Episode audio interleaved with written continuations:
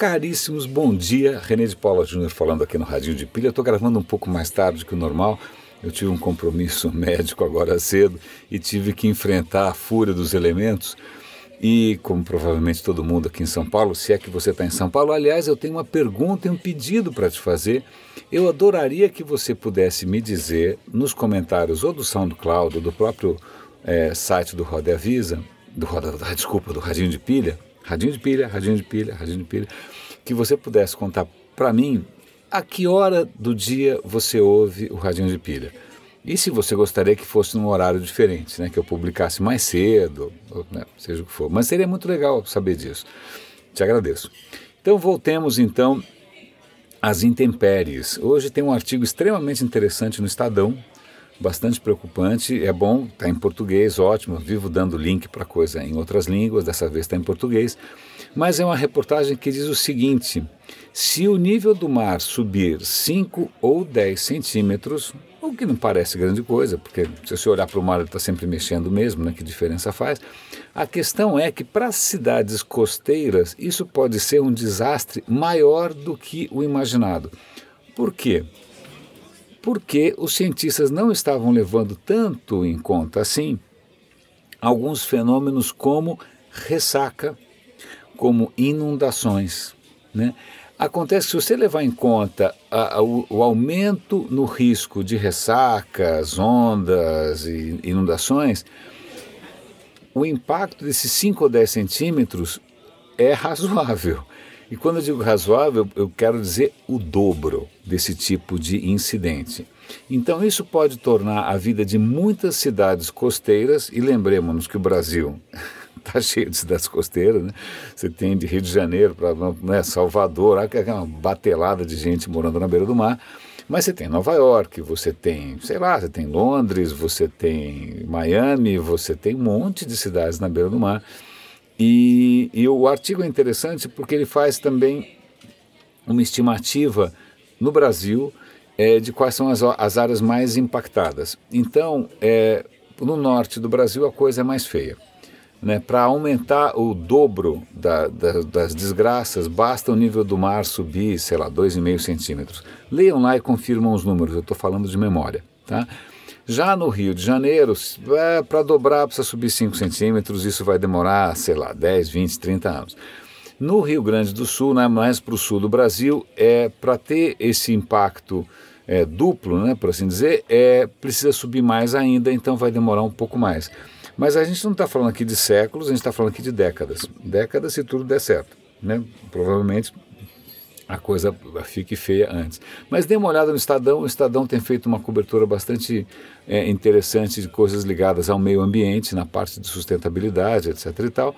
E aí a gente pula por uma notícia que está praticamente numa, numa é, editoria de ciência né, da, da BBC, mas acho que também se encaixa aqui, que é a seguinte, o Japão e a China, eles estão tentando explorar uma coisa que é chamada de gelo inflamável. O que, que é o gelo inflamável?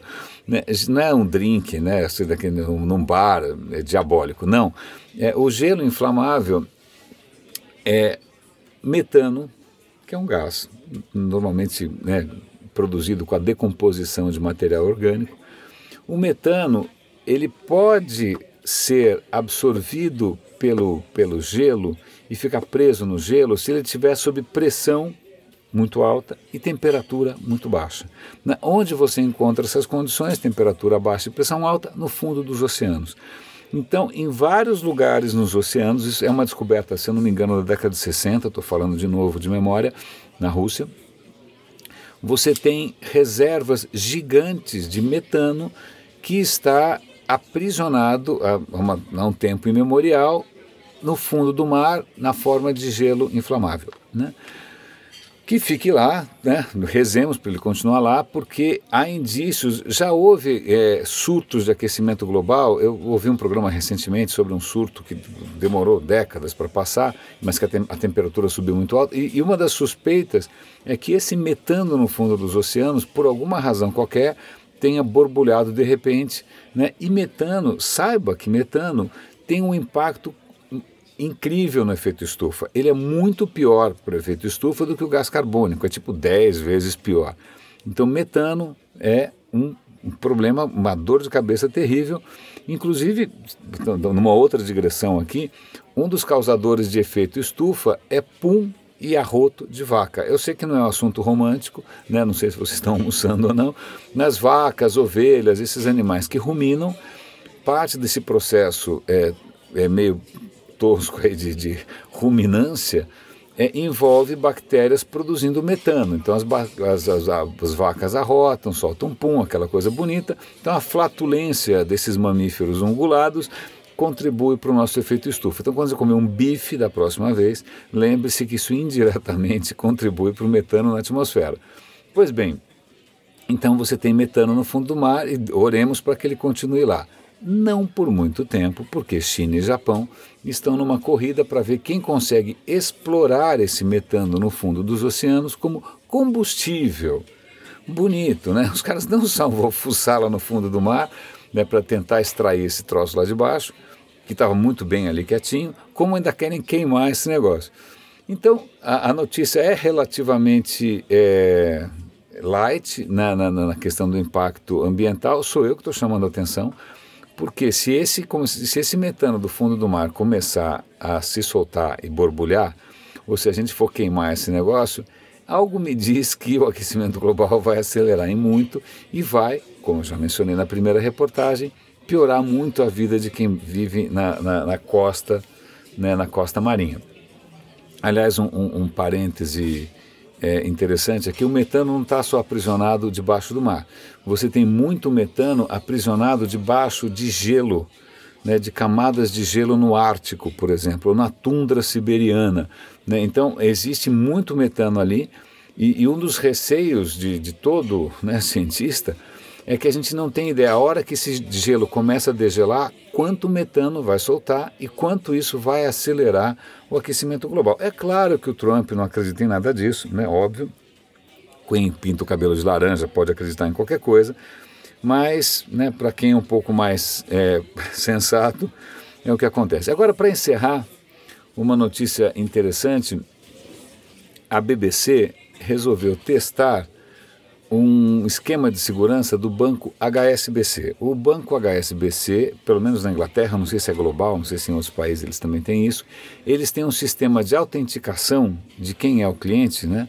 Por voz. Então, quando você liga para lá, ao invés de digitar senha, né, confirmar CPF, essa zona toda, você, em princípio, é, curiosamente, estou falando disso, está tocando um alarme de carro.